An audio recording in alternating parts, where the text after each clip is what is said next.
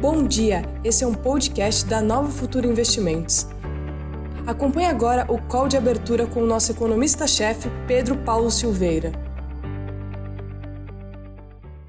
Bom dia a todos, vamos começar o call de abertura hoje, dia 13 de maio. Ontem o mercado acabou é, encerrando um dia com pessimismo lá fora, com pessimismo aqui, lá fora com mais pessimismo do que aqui. Esse pessimismo foi resultado evidente das avaliações do mercado acerca da possibilidade da reabertura da economia americana. Ontem o Dr. Fauci fez um depoimento importante, é o principal assessor médico da Casa Branca atualmente. Ele fez uh, uh, um depoimento alertando a, a gravidade da situação, sobre a gravidade da situação e dos riscos envolvidos na reabertura. E isso fez com que o mercado tirasse um pouco o pé do otimismo com o qual ele vinha encarando a situação atual da pandemia. Então vamos ver como é que está o mercado lá fora, vamos ver o que, que vai ter de agenda econômica hoje e vamos fazer um, uma avaliação rapidinha do mercado. Então vamos lá. O Dow Jones Futuro está com 0,67 de alta hoje, o S&P 500 com 0,60 e o Nasdaq com 0,77. Ontem, o Dow Jones encerrou o dia com 1,89 de queda, o S&P 500 com 2,05 e Nasdaq com 2,06. Portanto, foi um dia de, de realização no, no, nos mercados internacionais. O Dow Jones está na faixa de 2.870 pontos, é um meio caminho para a recuperação total é, depois da barrigada da crise. E o mercado vem efetivamente mantendo o seu otimismo, mas um otimismo agora moderado, mediado pela cautela em relação aos riscos da reabertura da economia. Seguimos adiante. Na Ásia, Uh, o Nikkei caiu 0,49, Tóquio caiu 0,49, Hong Kong caiu 0,27, uh, Xangai subiu 0,22, Bombaim subiu 2,03 e por fim Singapura caiu 0,61. Na Europa, Londres cai 0,87, DAX de Frankfurt cai 1,42, Paris cai 1,60, Milão cai 1,11 e o IBEX de Madrid cai 0,88. Hoje nós tivemos uh, o PIB do Reino Unido, PIB do Reino Unido veio com uma pancada. O produto da construção civil caiu 7,1% no, no, no, no mês de março. O PIB do primeiro trimestre do Reino Unido caiu em relação ao trimestre anterior 2,6. Em relação ao mesmo trimestre do ano anterior, caiu 1,6. A produção industrial de março, em relação a março do ano passado, caiu, caiu 8,2. A produção industrial em relação ao mês de fevereiro caiu 4,2. O PIB mensal, a medida intermediária do, do, do PIB, caiu 2%. A balança comercial do Reino Unido ela está negativa em 12 bilhões e meio de dólares.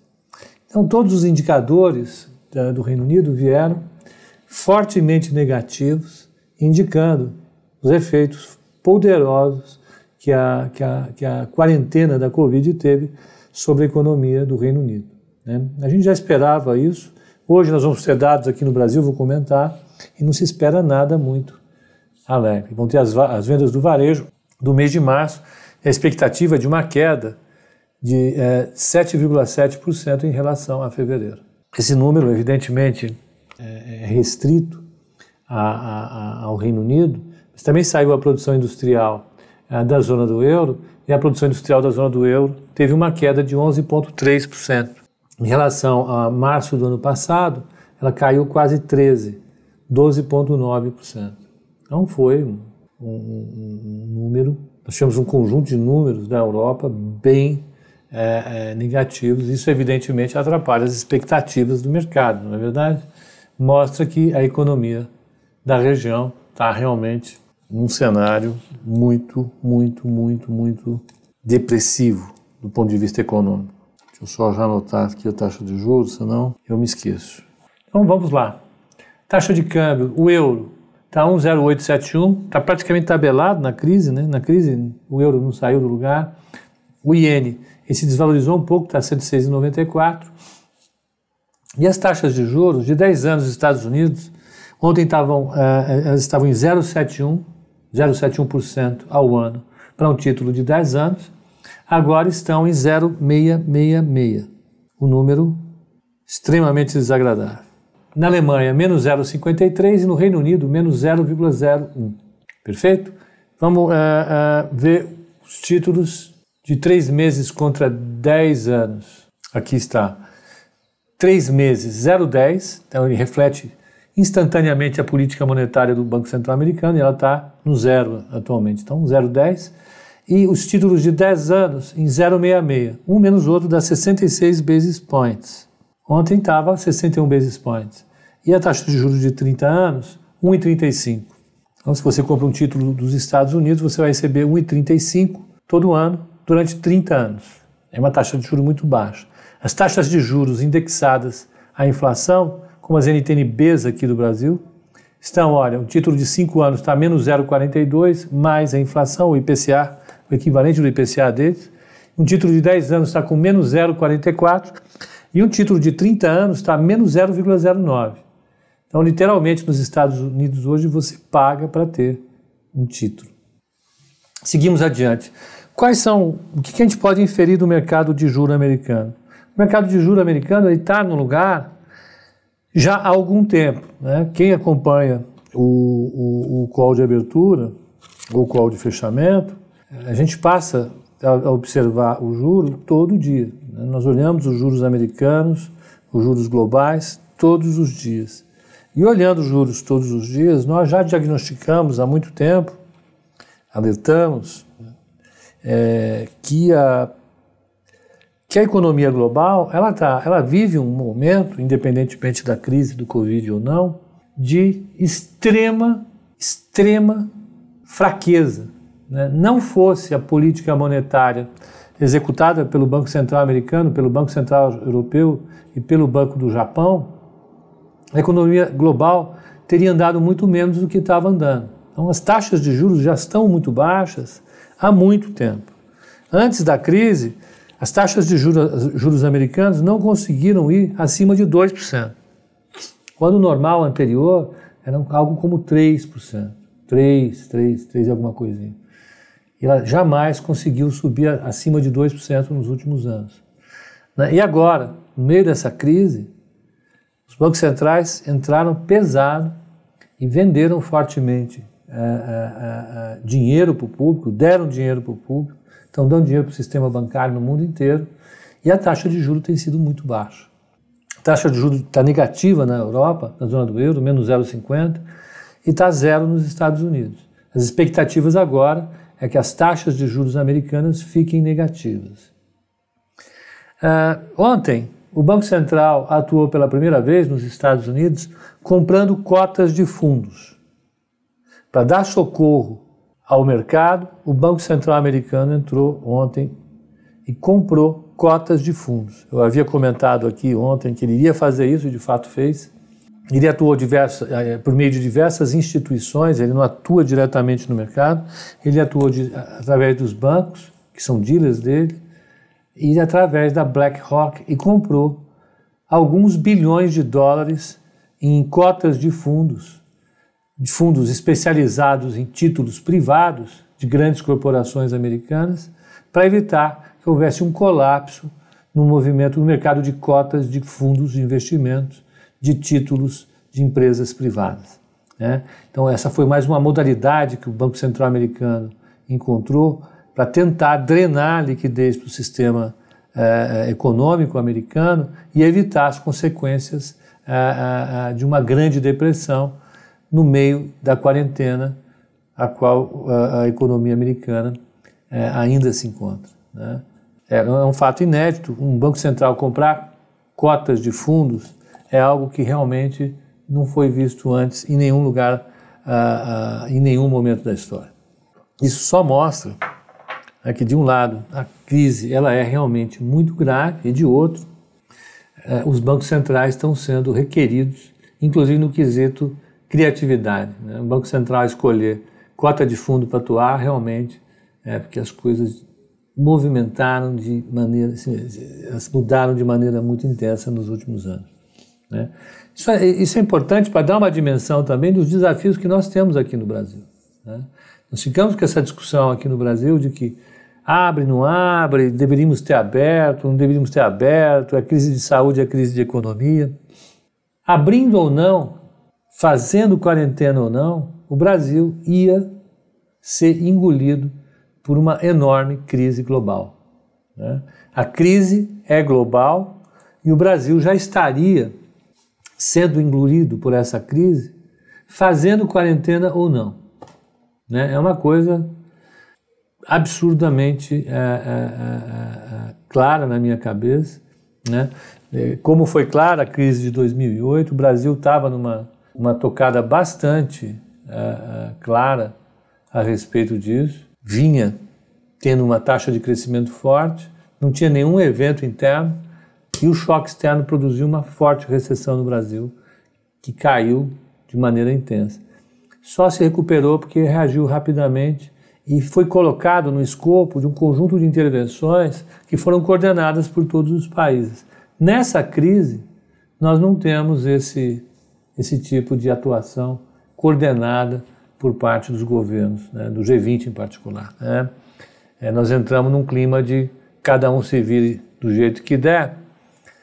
E, e o Brasil, vale a pena lembrar, o Brasil foi engolido por essa crise internacional e a situação do Brasil vai se complicando cada vez mais, porque é um país que tem enormes restrições fiscais e é um país que está no meio de uma crise política que nós realmente conseguimos inovar bastante. Em vários quesitos nós inovamos no meio dessa, dessa crise global. Ah, ah, ah, essa, essa intervenção do Fed, ela foi icônica, ela vai ficar para a história. Pela primeira vez, eh, o Banco Central americano entra no mercado de cotas de ETFs, Vou lembrar, até a crise de 2008, o Banco Central americano só atuava no mercado de reservas, reservas bancárias e de títulos. Nada mais. Agora ele está comprando, depois de 2008, passou a comprar títulos privados, agora ele ampliou o leque de títulos privados e passou a atuar também no mercado de cotas de fundos. Nós entramos num, num processo de intervenção bancária inédito na história uh, uh, e mostrando que os bancos centrais estão se esforçando para encontrar instrumentos para compensar os efeitos da crise. Eu vou lembrar amanhã à tarde, amanhã à tarde não, amanhã às, às 19 horas, logo depois do call de fechamento, eu vou fazer uma conversa com Vladimir Teres, professor da, da GV, é, da Escola de Economia da GV, e também uh, agora ele é subsecretário, um dos responsáveis por, uh, por instrumentalizar uh, as políticas do governo, ele que faz os modelos de projeção que o governo utiliza para adotar as políticas, ele que subsidia as decisões do governo. E amanhã nós vamos discutir exatamente isso. Qual tem sido o leque de políticas que o governo tem utilizado para conter os efeitos depressivos da crise causada pelo Covid-19. Né? Eu acho que vai ser uma live interessante, porque a gente vai falar com quem efetivamente mexe nos dados, com quem efetivamente está olhando uh, as coisas no governo. Né? Vamos, vamos, discutir com, o Vladimir qual é a expectativa de taxa de crescimento, uh, qual seria a expectativa de taxa de crescimento caso o governo não tivesse feito nada, quais são as políticas que o governo fez e qual a expectativa que o governo tem com a adoção de cada política. O Vladimir faz tudo isso. Ele é professor na, nos cursos de mestrado e doutorado da GV, justamente da parte de DSGE, que são aqueles modelos macroeconômicos que estimam atividade, efeitos de política monetária, etc, etc. Ele é especialistaço nisso, meu orientador. E, e, e, a gente vai discutir exatamente isso. Né? Olha, o que aconteceria com o Brasil se o Ministério não fizesse nada? O que, que o Ministério fez e qual o impacto de cada política adotada pelo Ministério? Né? Então, voltando ao começo dessa conversa, nos Estados Unidos ontem o Fed inovou adotando mais uma política que é a compra de cotas de fundos de investimento ah, ah, por parte do BC, né, para dar sustentação ao mercado de títulos corporativos, para evitar que, esse título, que esses títulos entrem em colapso né, é, e contaminem a economia como um todo. Aqui no Brasil, o que está sendo feito? Né? Então, vamos ter a oportunidade de discutir quinta-feira amanhã com o Vladimir Teres e na, e na, na, na, na segunda-feira com o Saxida, que é o secretário. Vamos? Vamos. Seguimos adiante? Bora. Boa. Então, taxas de juros. Então, no patamar de ontem, caíram um pouco, mas nada muito, muito diferente. E, e, os juros, e, os juros, e os futuros de bolsa agora dos Estados Unidos estão subindo 0,80 o Dow Jones, o S&P 500 0,74 e o Nasdaq 0,92. O petróleo está no 0 a 0. Né? Está subindo 0,43, está 25,89. Subir 0,43 para o mercado de petróleo atual é não mexer. O mercado está muito mais nervoso. Por que isso? O mercado está cauteloso porque, porque hoje, daqui a pouco, vão sair os dados do, do, do, do mercado de petróleo americano e o mercado fica de olho, evidentemente, nisso. Na semana passada foi destaque no mercado de petróleo o volume menor de acúmulo de estoques de petróleo cru. Semana passada foi 4 milhões 590. A expectativa para esse para esse para essa semana são 4 milhões 150 e o que sobressaiu de fato da, da, da, da semana passada foi o acúmulo de estoques de destilados. Né? Se o estoque de destilado sobe demais, a demanda por petróleo cru cai. Se você já tem produto acabado, você não vai comprar matéria-prima. E, e, na semana passada, os estoques de uh, uh, destilados subiram 9 milhões e meio de barris. A expectativa é que subam 2 milhões e 900, isso porque já começou a haver fluxo de automóveis uh, nos Estados Unidos e isso aumenta a demanda por combustíveis. Vamos ver, é um dado super importante, por isso o mercado está atento a ele no, no pregão de hoje. Sai às 11h30 da manhã. Vamos ver a abertura aqui no Brasil. Está aqui, vamos pegar taxa de juro primeiro. Está 76,80, 7,60 com 7,80. Ela está sem abertura ainda. O mini dólar está com preço teórico a 5,850 e o fechamento foi 5,894. Portanto, ensaiando uma queda. O dólar futuro está ensaiando uma queda em relação ao fechamento. 5,845 agora contra 5,894 no fechamento de ontem. Vamos lembrar, ontem o mercado fechou tenso no dólar. O mini índice, preço teórico 79 mil e fechou a 77,600, está ensaiando uma melhora também. Saíram as vendas do varejo, as vendas do varejo caíram 2,5% em relação a março. As expectativas da broadcast, deixa eu pegar aqui, varejo. As expectativas é, é, estavam, a mediana estava numa queda de 4,70, então ele caiu menos do que o esperado. O varejo teve uma queda menor do que a esperada. Boa notícia, eu quero ver os dados do varejo. Né?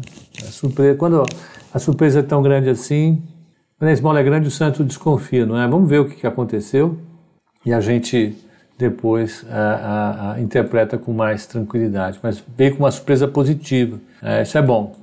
Ah, o que está motivando o mercado a melhorar, isso já era esperado, os analistas de mercado já estavam falando, é, foi uma visão ah, limitada em relação as atividades na Polícia Federal ontem, vale dizer é, é, a quem assistiu o vídeo, e a possibilidade de divulgação do vídeo da reunião do presidente com os ministros. A expectativa é que não seja liberado esse vídeo nas próximas 48 horas. Com isso, o mercado encontra uma, uma trégua e encontra espaço para subir. Eu ficaria um pouco cauteloso, né? Porque é, vai subir hoje quando o mercado americano está caindo caiu ontem, né, caiu bem forte no fechamento e agora está se recuperando. Pode ser, eu acho que é uma, é, uma, é uma possibilidade mais do que razoável, mas a gente tem que encarar com cautela, né? porque não há nada garantido que essa gravação não saia entre hoje e sexta-feira. Pode dar na cabeça do juiz de decidir liberá-la mas o mercado está querendo voltar para o patamar de 80 mil pontos. Não tenha a dúvida de que o mercado está uh, olhando para isso e vai pesar com certeza a recuperação do mercado externo uh, uh, nos Estados Unidos agora, se os Estados Unidos se mantiverem nessa tocada e, e vai pesar também ah, ah, um pouco mais de otimismo com um número menos pior que o esperado para as vendas do varejo. Então, para o pessoal do Instagram, um bom dia, é um excelente pregão e até o call de fechamento hoje às 18 horas. Até lá.